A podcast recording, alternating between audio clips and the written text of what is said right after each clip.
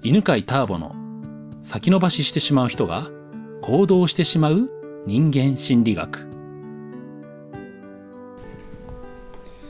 こんにちは、えー、ではね今日も東京の中目黒からお送りしております、えー、今日の質問者は？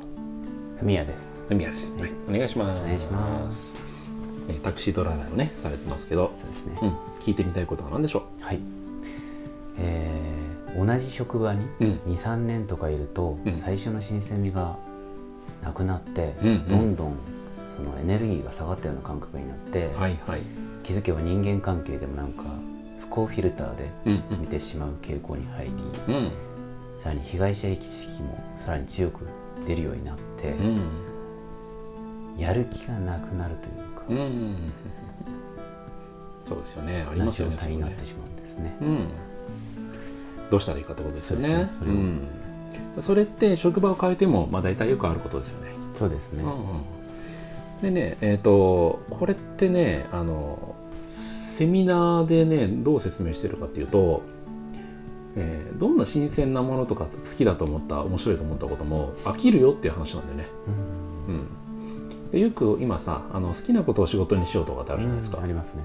でもそれってねあの多くの人がねじゃあそれをやったとしたらもうもうあの飽きちゃうんだよね。うん、うん、で人ってどうしても慣れるから、うん。目新しくて面白かったものもしばらくやってると飽きちゃう、うん、で飽きない言葉でもあるんだよね。というと、それが人間には飽きない喜びが3つありまして、はい、それが安心感とつながり感と自己肯定感なんですよ。ああ確かに安心感は飽きないですね。うん。ほっとしますもんね。そうそうそうそう。安心するとさらに安心元気になってもっと安心を作り出したくなるし、つながり感も感じると元気になってもっとつながり感を感じようと思うんですよね、うん、自己肯定感も同じ、うん、だからそれをフミヤが感じていくっていうのが、まあ、根本解決になるんじゃないかなと思うんですよね。うんこれねあのもう気づいてるように職場を変えてももうダメで、うん、うん、まあ、パートナーシップでもそうで、うん、付き合ってもやっぱり最初は新鮮だけどだんだん新鮮味なくなってくるんで、飽きちゃうから。でどんどんパートナー変えても繰り返しちゃうんですね。まあ、いわゆる本当の充実感とか人生の喜びはその本質的な喜びね。安心感とつながり感の自己肯定感を感じること。そうすると何が起きるかというとなんかちっちゃな普段のねちっちゃなことがすごく楽しくなってくるんですよね。今まで当たり前だったお客さんとの会話がなんか楽しくなるし、うん、なんか人街を運転していて街で人がなんか喋ってるのを見た時に幸せを感じるしという今まで感じなかったようなちっちゃな喜びをいっぱい感じるようになるんですよ。うん、っていうのがね、まあ、階段ルートの基本なわけ。はい。うん、でじゃあなんで、えー、そんなね安心感とつながり感と自己肯定感って、えー、なんていうのかな根本解決になるのかなんですけどその3つというのは人間の生存をより確実にするための本質的な喜びだからなんですよね。安心感は感じれば感じるほど生存が確実になりますよね、はいはいうん、だから飽きることがない、うん。うん、しつながり感もつながり感というのは群れの中にいるという感覚なので、うんうん、群れの中にいればいるほど生存が確実になるからだからより大きなよりしっかりしたなんか機能してる群れの中にいたくなるわけ、でそういう中にいればいるほど人って、えー、今度人間脳が創造的なことを考えられるようになるからいろんなアイデアが浮かんでくるんだよね。うん、というのが階段ルートの話です。はいはい、ここまで聞いてどう思いました？群れ、うん、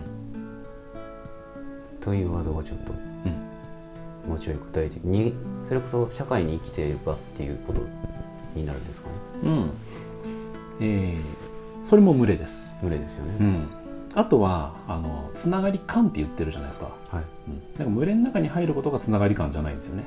そうですね。うん。つながり感をより感じたらいい。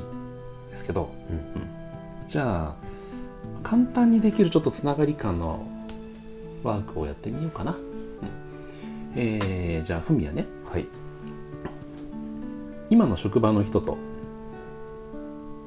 うん、に対して感じているつながり感仲間感でもいいや、はい。うんまあ、まあ本当はねそのつながり感って何なのかとかで説明をちょっとしばらくしないと、うん、いろんなこう違うものが入ってきちゃってる可能性もあるんですけど、うん、じゃあ今まで最高に感じたつながり感を10にしたいんですけど、はい、一番今まで人生で感じたつながり感ってどの瞬間ですかね？誰との関係？仕事で。ああの生まれてから。あ今までで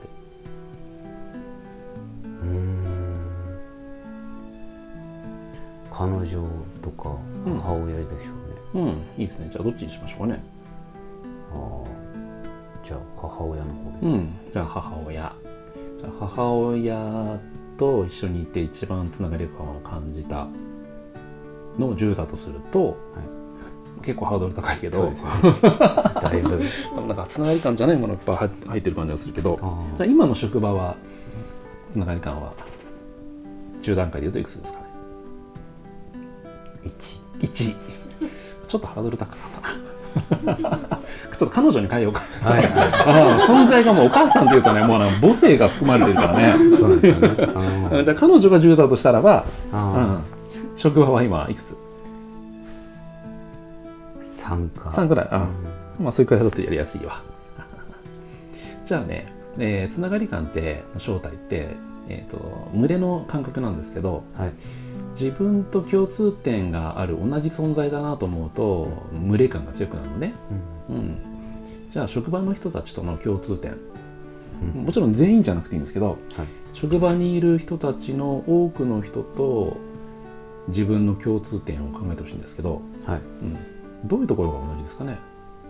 まあ、同じ制服を着てる。同じ制服着てる、うんうんうんうん、タクシーを運転している。タクシーを運転してる。まあやっぱりいろんなお客様がおられるので、うん、大変な目をそうだろうね。毎日みんな大変だろうね。である程度やっぱ長いんで、うん、帰ってくると、うん、疲れてるとか、疲れてみんな疲れて帰ってくる、ただ次の日は休みとか、自由な時間をたくさん持ってる、持ってる。とこですかね。いいですね。今いくつか答えてもらったけどじゃあ今答えた後でさっきつながり感が3だったけど今いくつになりました？3.5ぐらいですか、ね、3.5ぐらいね、うん、まあ微増ですけど、うん、でも上がったでしょ？そうですね、うん、こうやってね今考えただけだけど普段から会社の人たちのこと考えて職場の人たちのこと考えてこの人たちと自分って何が同じかなっていうのを考える癖を持つといいですね。うん、で、えー、思いとかをね共通点見つけるといいですね。思い。こんな思いで例えば家族がいるから家族のためにやってるよなとか、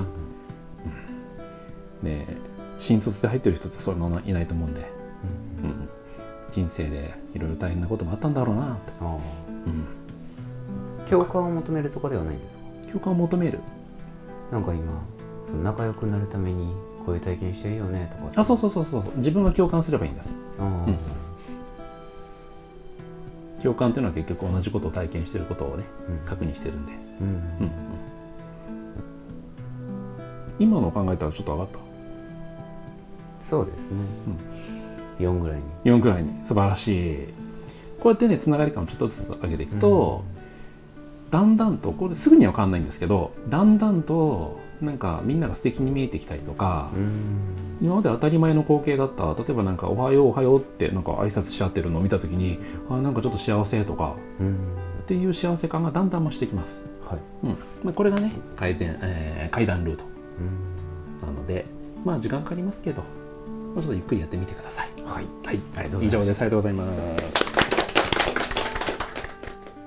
この番組は犬飼ターボ、ナビゲーター竹岡義信でお送りしました。